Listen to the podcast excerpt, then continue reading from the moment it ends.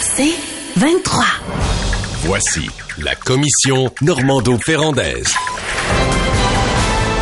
Alors, il y a des groupes qui euh, suggèrent que les accusations d'aliénation parentale soient absolument interdites. Est-ce que c'est une bonne idée, Nathalie? Non, non, c'est une mauvaise idée. En fait, interdire les accusations d'aliénation parentale, c'est l'équivalent de jeter le bébé avec l'eau du bain. Il y a trois groupes hier qui ont fait cette sortie. Jury Pop, le regroupement des maisons pour victimes de femmes euh, victimes de violences conjugales et euh, l'Association nationale Femmes et droits. En fait, ce qu'elles prétendent, c'est que souvent, il y a des conjoints violents qui... Euh, qui portent des accusations d'aliénation parentale à l'endroit de leur ex-conjointe pour obtenir le droit de garde ou le droit de visite euh, de leurs enfants. Bon, ça, je, je, je reconnais que c'est une réalité, mais je ne crois pas que la solution pour contrer ce genre de réalité passe par euh, l'interdiction des accusations d'aliénation parentale. Et euh, j'ai quand même, je suis quand même étonnée d'apprendre que ce groupe affirme que ces trois groupes affirment que l'aliénation parentale, pour eux, c'est un pseudo-concept. C'est un concept qui est non scientifique. Je m'étonne parce que, en vertu de l'article 38 de la loi sur la protection de la jeunesse, un parent peut effectuer un signalement à la DPJ pour cause d'aliénation parentale. L'aliénation parentale, faut-il le rappeler, là, c'est un, c'est un, c'est du dénigrement parental qui place malheureusement l'enfant au cœur d'un conflit de loyauté. Autre argument concret qui confirme que l'aliénation parentale n'est pas un, pseudo-concept. En mai 2022, la Cour supérieure a condamné un père à verser 30 000 dollars à son ex, euh, à son ex-conjointe pour aliénation parentale. Dans ce cas-ci, c'était une cause pour euh, diffamation. Alors, c'est une première au Québec. Il y a plusieurs avocats et avocates en droit de la famille qui ont été étonnés par cette, euh, cette décision, mais tout de même. Alors, je pense que les solutions pour éviter que les femmes continuent d'être euh, d'être dans la mire de leur ex-conjoint violent. Euh, je pense que les solutions sont ailleurs que celles de l'interdiction liée à l'aliénation parentale. C'est un immense enjeu. Hein. On n'en parle pas assez, puis bon Dieu que c'est énorme. Il y a 40% des familles qui sont divorcées au Québec. Dans ce 40 %-là, tu as 25% de ces familles-là qui n'arrivent pas à établir une co-parentalité saine. Puis dans ces 25 %-là, tu en as 10% qui font la guerre sur des années et des années. Puis ça passe par la Cour, des dizaines de représentations en cours, euh, la DPJ, des centaines d'interventions de la DPJ. Ça, c'est 1% des familles. Quand tu fais le, 25 de 40 puis 10% de 25 ça donne 1% des familles. C'est 60 000 enfants. Et ces enfants-là, là, écoute, quand tu commences à lire là-dessus, là, c'est un drame. C'est un drame tellement grave qu'il y a des psychologues qui disent que c'est pire que l'abus. Euh, même. Parce que il y a beaucoup d'enfants qui ont victimes d'abus, d'harcèlement, de gestes, etc., qui avaient, à terme vont vouloir retrouver le contact avec leurs parents. Tandis qu'en aliénation parentale, il y a des enfants qui refusent, qui rejettent à tout jamais l'existence d'un des parents, changent de nom, ne veulent plus avoir aucun lien avec la belle famille, renient même la nationalité, quand c'est des cas de binationalité, ne veulent plus rien savoir avec leur origine euh, euh, liée aux parents qui est dénigrée. Euh, le parent qui fait la, qui est preuve, qui est la victime d'aliénation. et les, les, conséquences à long terme, c'est des enfants qui ont des troubles de comportement, des problèmes psychologiques, des tocs, etc., qui vivent pas dans la confiance. Puis parfois, ça se renverse. Dix ans plus tard, douze ans plus tard, étant adulte, ils se disent, ah, oh, je me suis fait avoir. Il m'a menti sur ma mère toute ma vie. Et là, ils rejettent, d'abord rejeté la mère, Maintenant, ils rejettent le père. Donc, famille détruite. Et en plus, dans ces familles-là, il n'y a pas juste un enfant. Alors, souvent, tu as des enfants qui prennent parti pour l'un, prennent parti pour l'autre et ne se contactent plus entre eux. C'est des gouffres de misère. C'est des gouffres. Tu lis les témoignages, là, c'est à pleurer. Et, et, là, le groupe de femmes qui a pris la parole en disant, c'est toujours les hommes qui font de l'aliénation, qui font des accusations d'aliénation parentale, et c'est toujours pour se protéger d'une accusation de violence sexuelle. C'est faux, archi faux, démontré faux. C'est une sortie totalement idéologique, nocive, toxique, qui nous permet pas de comprendre la réalité. Il y a un groupe qui s'appelle Carrefour euh, Aliénation Parentale Québec, qui recueille les témoignages des enfants. Allez voir ça. C'est des centaines de témoignages d'enfants qui ont tout perdu à cause de l'aliénation parentale. Alors oui, il faut qu'on continue, mais c'est un, c'est effectivement très, très, très. Tu rentres là-dedans, tu rentres dans la vilainie humaine. Là. Qui a raison, qui a tort? Il y a autant de femmes qui font de l'aliénation parentale que d'hommes, de ce que j'ai pu lire. En tout cas, dans les témoignages, j'ai pas vu de statistiques. Mm. Et, et, dans les deux cas, c'est de la vilainie. C'est la volonté, par exemple, de cacher les enfants lorsque euh, un, autre parent arrive, dire du mal de lui, dire qu'il pue, dire qu'il est pas capable de s'occuper de lui, dire qu'il l'a, euh, bon, il y a plusieurs accusations de violence, etc., ou, ou d'inceste, des fois vraies, des fois fausses. Et là, tu rentres dans un domaine où tout est utilisé comme une arme pour diviser un enfant de son parent. C'est affreux. Je suis assuré, Paul, qu'au moment où on se parle, tu reçois plusieurs témoignages Oui. d'auditeurs Ouais, ou non, non, mais- d'auditrices. Écoute, Euh, c'est parce que c'est- ouais, ouais. à la tonne, là. Euh, Oui, parce exact, que c'est voilà. une réalité. D'abord, un, c'est pas facile à établir. Tu comprends? Comme tu dis, qui dit la vérité, qui invente, qui exagère. J'écoutais ça, ce, des prises de position là-dessus, là, et j'ai pas fait des études scientifiques, mais j'ai eu assez de dossiers dans ma vie, là. Je peux te dire que des, des, des gars qui font de l'aliénation parentale, donc qui détruisent l'ex-conjointe aux yeux des enfants, ça existe. Puis des femmes qui détruisent le gars par rapport aux enfants, ça existe. Et t'as raison, là, c'est laid, ça va dans les bas-fonds de ce que l'humain est capable de faire. Là. Inventer des histoires, euh, dire à une petite fille de 8 ans, j'ai vu ça, là, ta mère veut pas te voir, ta mère a un nouvel amant, Oui, et ta oui. mère, ta mère te déteste. Ça va aussi loin que ça. Et un, le parent l'apprend deux ans après, trois ans après, il s'aperçoit que la relation est, et, et c'est pas relié à de la violence conjugale tout le temps. Ils, ils inventent des histoires pour des raisons de pension alimentaire ou pour des raisons de garde d'enfants. Je veux la garde complète, tu l'auras pas. Euh, tu sais, le conflit entre deux adultes, on le garoche sur les épaules des enfants. Et puis euh, des fois, tu sais, des fois c'est de la vilainie, des fois c'est de l'anxiété des parents. Ah, euh, Sauve-toi de là parce que il, il va te faire du mal ou elle va te faire, elle va te faire du mal. Sauve-toi de là, ta vie est en danger en tout cas. Tu sais, te- mais mais quand tu vas à un cours de séparation, un cours de, tu sais, maintenant il y a ça au Québec, mot juste de bonne affaire. Allez-y, ceux qui veulent se séparer, allez-y, c'est gratuit. Là. Euh, il a la première affaire qui te dit, l'avocat, l'avocate qui donne le cours, première affaire qui te dit, et tu les écoutes parce que eux autres ils ont géré des centaines de dossiers de divorce. Embarquez pas là-dedans, n'embarquez, mettez pas le pied là-dedans. Dites jamais, jamais, jamais du mal. Et l'aliénation parentale, c'est pas juste dire du mal, c'est pas juste un moment donné, ah ben la tabarouette parce que là, euh, des fois t'es euh, t'es excédé ou c'est pas juste dénigrer une fois parce que encore, c'est encore mis dans le trou. Bon, ça, ça va. Non, non, c'est pas ça. C'est un plan pour dire du mal sans arrêt jusqu'il y ait séparation des liens, jusqu'à ce que l'enfant ne veuille plus voir l'autre. Ça, c'est l'aliénation parentale. C'est une opération de démolition là, tu sais, Ouais. qui s'inscrit en continu. Là. Le parent dénigreur tape sur le clou, là, mais ah, c'est, c'est... et le drame, c'est quand tu entends des parents dire, moi, j'ai pas vu mon fils, ma fille, mes enfants depuis euh, trois ans, depuis cinq ans, depuis dix ans, depuis quinze ans.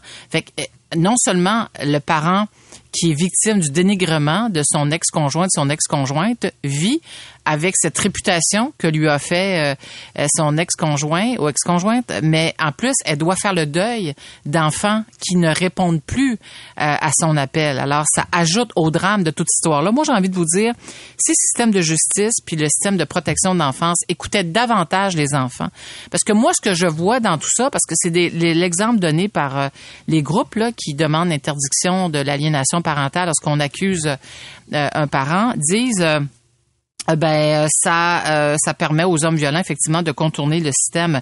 Mais le droit parental là, il ça il commence où, il s'arrête où? On a l'impression que le droit parental là, il est infini et on a l'impression qu'il n'y a pas de limite au droit à l'exercice de son droit parental alors que je croyais que la la réforme de la loi sur la protection de la jeunesse plaçait les enfants au cœur euh, de ce système. Puis on en faisait, dans le fond, on faisait de l'intérêt de l'enfant une priorité. Un homme violent, un, cas concret, un homme accusé d'agression sexuelle sur sa petite fille de 4 ans continue d'avoir droit à des visites supervisées. Euh, avec quelqu'un de la DPJ, comme la, la petite est traumatisée de voir son père qui l'a agressée sexuellement, et puis elle se désorganise lorsqu'elle arrive à la maison. La ce qu'on m'a mère dit, a beau s'époumoner. C'est tout Oui. ce qu'on m'a répondu là-dessus, sur des cas comme ça? Moi-même, Ouais, j'étais donc. sidéré, là. Ben comment oui. ça se fait que vous mettez en présence l'agresseur et la victime? La réponse des intervenants, moi je suis pas un psy, là, fait que je le sais pas, mais la réponse qu'on m'a donnée, c'est oui, mais on supervise parce que cet enfant-là n'a pas eu que des moments malheureux avec son père. Elle a aussi des bons souvenirs et elle va se sentir coupable si on coupe le lien. Moi, je Hey, te foutaise, foutaise. Écoute, moi, je te dis, là, Ah. ce qu'on me dit. Je suis pas, Mm. je suis pas en train de te dire j'achète ça, là, mais je suis en train Mais c'est quoi, Paul? La réponse qu'on t'a servie, c'est qu'on répond à la place de l'enfant. Mais quand la mère témoigne en disant, ben, écoutez, mon enfant se désorganise complètement, elle a changé du tout au tout. C'est sûr. Là, il, il semble, ben oui, la petite, écoute, elle voit son agresseur. On, on permet pas à des adultes qui se retrouvent en cours, des femmes, par exemple, agressées sexuellement, de voir leur agresseur, mais on permet ça, on fait vivre ce supplice-là à nos enfants. Alors, si, effectivement, on, on, on respectait davantage la parole de l'enfant en cours, puis ça me rassure de savoir que le gouvernement du Québec veut faire de l'enfant un sujet de droit dans la loi. Peut-être qu'on protégerait davantage les enfants de ce genre de situation et euh, des, des épisodes d'aliénation parentale. Luc, le dernier mot.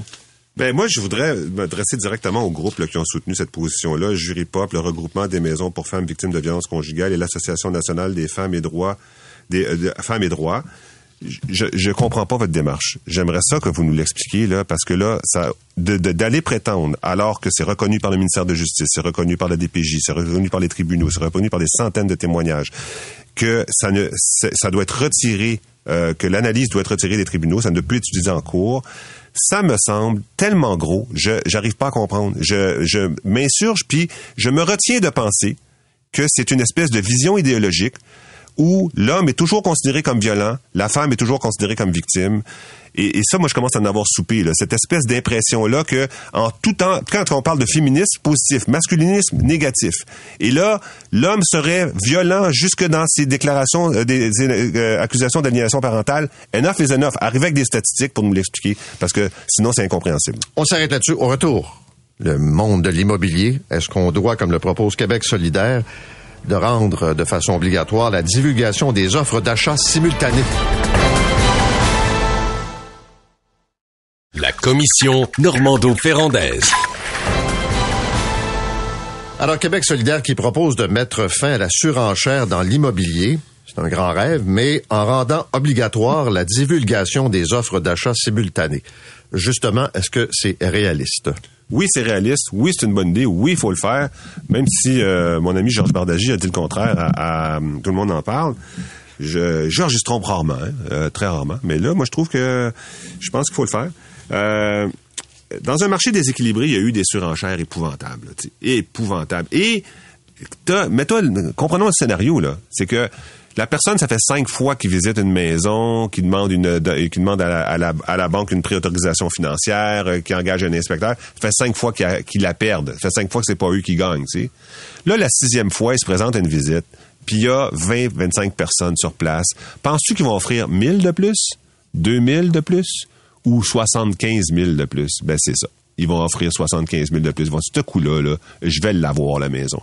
Et euh, c'est ce qui se passe. Là, ce que, demandent les, euh, groupes euh, Québec solidaire, c'est un système qui va se transformer en encan. Et ce système-là, là, il existe pour les vrais encans. C'est un système électronique.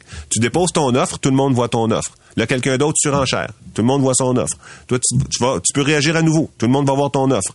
Et puis là, ça va se transformer en encan. Il y a un système qui permet de le faire. Le président de la Chambre immobilière de l'Ontario dit que c'est ça qu'il faut faire, parce que lui, en Ontario, en Toronto, il a vu des cas extraordinaires. Et sais-tu quoi l'impact que ça a? C'est que la personne, mettons, t'en as une qui offre 75 000 de plus. Mettons, le programme d'immigrants euh, investisseurs. Elle arrive ici, ça, il prend une maison, clique, esti, 75 000. Moi, je veux cette maison-là à côté d'une école euh, francophone, par exemple, de grande qualité, euh, à côté, euh, proche, proche d'un collège pour mon enfant un peu plus vieux. Le triptyque de- de- des trois des trois demandes, des trois nécessités, fait que c'est ce quartier-là que je veux. Euh, je vais payer 50 000, 75 000 de plus que le prix demandé. Il va se passer que toutes les maisons dans le, sur cette rue-là, de ce type-là, vont augmenter de 75 000. Parce que euh, ça fonctionne, euh, les, les, les agents immobiliers fonctionnent avec euh, l'offre et la demande, avec les, les comparables. Ah, tiens, telle maison, tant de pieds carrés, rénové, c'est vendu tel prix. Ben moi, tu vas, tu vas afficher la tienne à tel prix. Et ça, c'est pas mieux pour les vendeurs que pour euh, les acheteurs, parce que les acheteurs sont coincés, évidemment, sont pas capables de payer ça. Les vendeurs risquent d'être coincés avec la maison aussi, jusqu'à temps qu'il arrive un autre héros qui va payer le 75 000 de plus. Alors, à la base, euh, les deux les deux agents immobiliers qui sont passés à tout le monde en parle, dont Georges Bardagy, ont dit que c'est une question d'offre et de demande. Ils ont raison sur ce point-là. C'est une question d'offre oui. et de demande. Et en ce moment, il y a bien plus de demandes que d'offres. C'est vrai. Mais ça aide pas le système euh, de confidentialité des euh, appels d'offres. Ben moi, tu vois, Luc, je pense que c'est un coup d'épée dans l'eau. Euh, puis ce matin, j'ai un courriel d'un auditeur, Ali, qui m'a écrit, euh, Vive, qui, qui, a, qui a acheté un jour sa, sa propriété, puis il dit, euh, j'ai j'ai moi-même accepté de donner 50 000 dollars de plus que le prix demandé parce que je voulais être certain de l'avoir. Ce qui est intéressant avec Québec solidaire, c'est qu'aux yeux du public, je suis convaincu qu'il marque des points parce que dans le public, il y a une perception euh, qui veut que les courtiers manquent de transparence lorsque vient le temps de gérer les offres qu'ils reçoivent. Combien de fois j'ai entendu les, des gens dire les courtiers eux-mêmes contribuent à la surenchère. Euh, la loi actuelle ne permet pas à des courtiers de dévoiler le contenu des offres qu'ils reçoivent. Euh, ça, c'est la loi qui prévoit ça actuellement. Et, euh, et l'OQS dit, ben, modifions la loi pour qu'il y ait davantage de transparence. Euh, c'est sûr que ça va plaire à beaucoup de gens, sauf que moi, euh, je crois que ça ne réglera pas euh, tout le problème. Euh, D'ailleurs, en 2021, à Montréal, par exemple, il y a 48% des maisons unifamiliales qui ont été vendues en surenchère. Politiquement, ça fait bien, ça fait une belle jambe, mais je ne crois pas que ce genre de mesure passerait le test de la réalité. Euh, et, et la, juste la gestion, tu la gestion de la surenchère. Euh, y a- y a- on donnait l'exemple d'une propriété, mais mettons qu'on divulgue effectivement les offres, mais là, tu pourrais te retrouver dans un processus de surenchère qui n'en finit plus de finir. Alors honnêtement, je ne vois pas concrètement en quoi ça permettrait de régler le problème euh, de la surenchère. Parce que euh, ce qui manque actuellement, c'est davantage d'offres sur le marché. Si on construisait demain matin euh, plus de maisons unifamiliales, je suis convaincu qu'il y aurait moins de surenchères. Puis tu sais, puis c'est très très logique là. Tu sais, si tu as 10 acheteurs d'un côté pour une maison, puis tu en as deux de l'autre, c'est évident qu'il y a un risque de surenchère qui est plus grande si tu as 10 acheteurs pour une même propriété que un ou deux acheteurs. Il me semble que ça va de soi. Mais au Québec, euh, puis il y a quoi? Il y a 16 000 courtiers au Québec à peu près, là. Euh, on peut pas dire qu'ils ont une belle, ils ont une bonne réputation avec tous les scandales qu'on a vus, mais c'est pas vrai de dire que c'est tout des pourris, là. C'est pas vrai de dire qu'ils contribuent tous à la surenchère, là. Au contraire, c'est une minorité euh, de, de pommes pourries qui fait, qui contribue effectivement à la- mais l'affaire, c'est que cette minorité-là, Nathalie, ils l'ont fait avec tant de facilité que tu ne peux pas t'empêcher de ils- penser, y a-tu d'autres qui l'ont fait? Je suis d'accord avec toi, là. Il Ils a- ont été punis. Ils ont été punis. Oui, oui, mais avec bon, euh, des sanctions. Les, les agents immobiliers n'ont pas le- l'exclusivité de la pourriture. là. C'est clair que t'es- les constructeurs, les promoteurs, les avocats, il y en a dans tous les domaines. Puis eux, eux, il y a, il y a bien, il y a beaucoup de, de gens qui font bien leur travail. Mais tu peux pas t'empêcher de voir que ça a été facile, par exemple. Tellement facile que ça a été facile, par exemple, à une Christine Girard de le faire pendant des années et des années sans se faire attraper parce que c'est simple. Euh, tu fais juste, euh, tu fais juste rédiger une, une offre d'achat. Puis d'ailleurs, dans le système électronique aussi, il va y avoir euh, de la tricherie. Euh, mais au moins, tu vas voir, sans doute ce que tu vas voir, là, c'est 15 offres euh, à, mettons, une maison est à 400, 400 000, tu vas avoir 15 offres à, mettons, autour de 410 000, puis oups, une à euh, 475 000. Et là, tu vas dire, ah, ah attends une minute, cette offre-là à 475 000, qui l'a faite? Et là, tu vas pouvoir faire une enquête bien plus facile euh, que dans la situation actuelle où tout est secret. Ça, c'est la première chose. La deuxième chose, c'est que c'est vrai que c'est pas simple quand même, hein, parce que euh, dans les inspections, dans les offres, tu peux avoir une offre euh, sans condition. Moi, je te donne 10 000 places de, 10 000 piastres de plus, pas d'inspection, euh, pas d'analyse bancaire, pas de pré, euh, euh, pas de, de- de conditionnel à- au financement. Il y en a une qui va dire, je te donne encore plus, mais il faut que tu attendes que je vende ma maison. Ah, Conditionnel. Conditionnel à ce que je vende ma maison. ouais, Ah, là, ben, donc là, tu Ouais. des conditions qui rendent la- l'achat assez difficile, puis l'exposition, électro- euh, euh, euh, la transparence des offres, c'est pas si simple que ça quand même. Mais toi, si tu es un acheteur, mon cher Luc, tu vas choisir de réduire ta... Tu vas prendre celle à 10 000 sans condition plutôt que celle euh, où tu pourrais faire Peut-être. 20 000 avec une tonne de... Ben peut-être, d'après moi, Sans doute, oui. c'est pas probablement ça que tu vas choisir parce que s'il y a une tonne de conditions rattachées à l'offre, tu vas dire, hey, c'est bien trop compliqué, ciao, bye, m'a passé à l'autre étape. combien de gens, dans la dernière vague de folie, ont acheté des propriétés sans les faire inspecter? Énorme. Et ils se affaire. avec un paquet de troubles, là, tu comprends? Puis là, c'est OK, pas de conditions, pas d'inspection, tu euh, je te vends ça à tel prix, ciao. Moi, je pense que ça, ça pourrait être modifié quand même dans la loi. Là. Ben Une oui. pré-inspection pour tout le monde. La même inspection, c'est elle est disponible avec la vente de la maison, ça coûte 1000 pièces pour une maison qui Mais en qui est à 700 blâmer 000. là-dedans, les amis? Qui est à blâmer? C'est tout pas le gouvernement? Si tu achètes une maison puis tu la fais pas inspecter puis tu te retrouves avec des problèmes euh, après ça avec ta maison, ben sûr. je regrette, champion, mais organise-toi avec tes troubles, ben, absolument. On s'arrête là-dessus. Merci à tous les deux. C'est 23.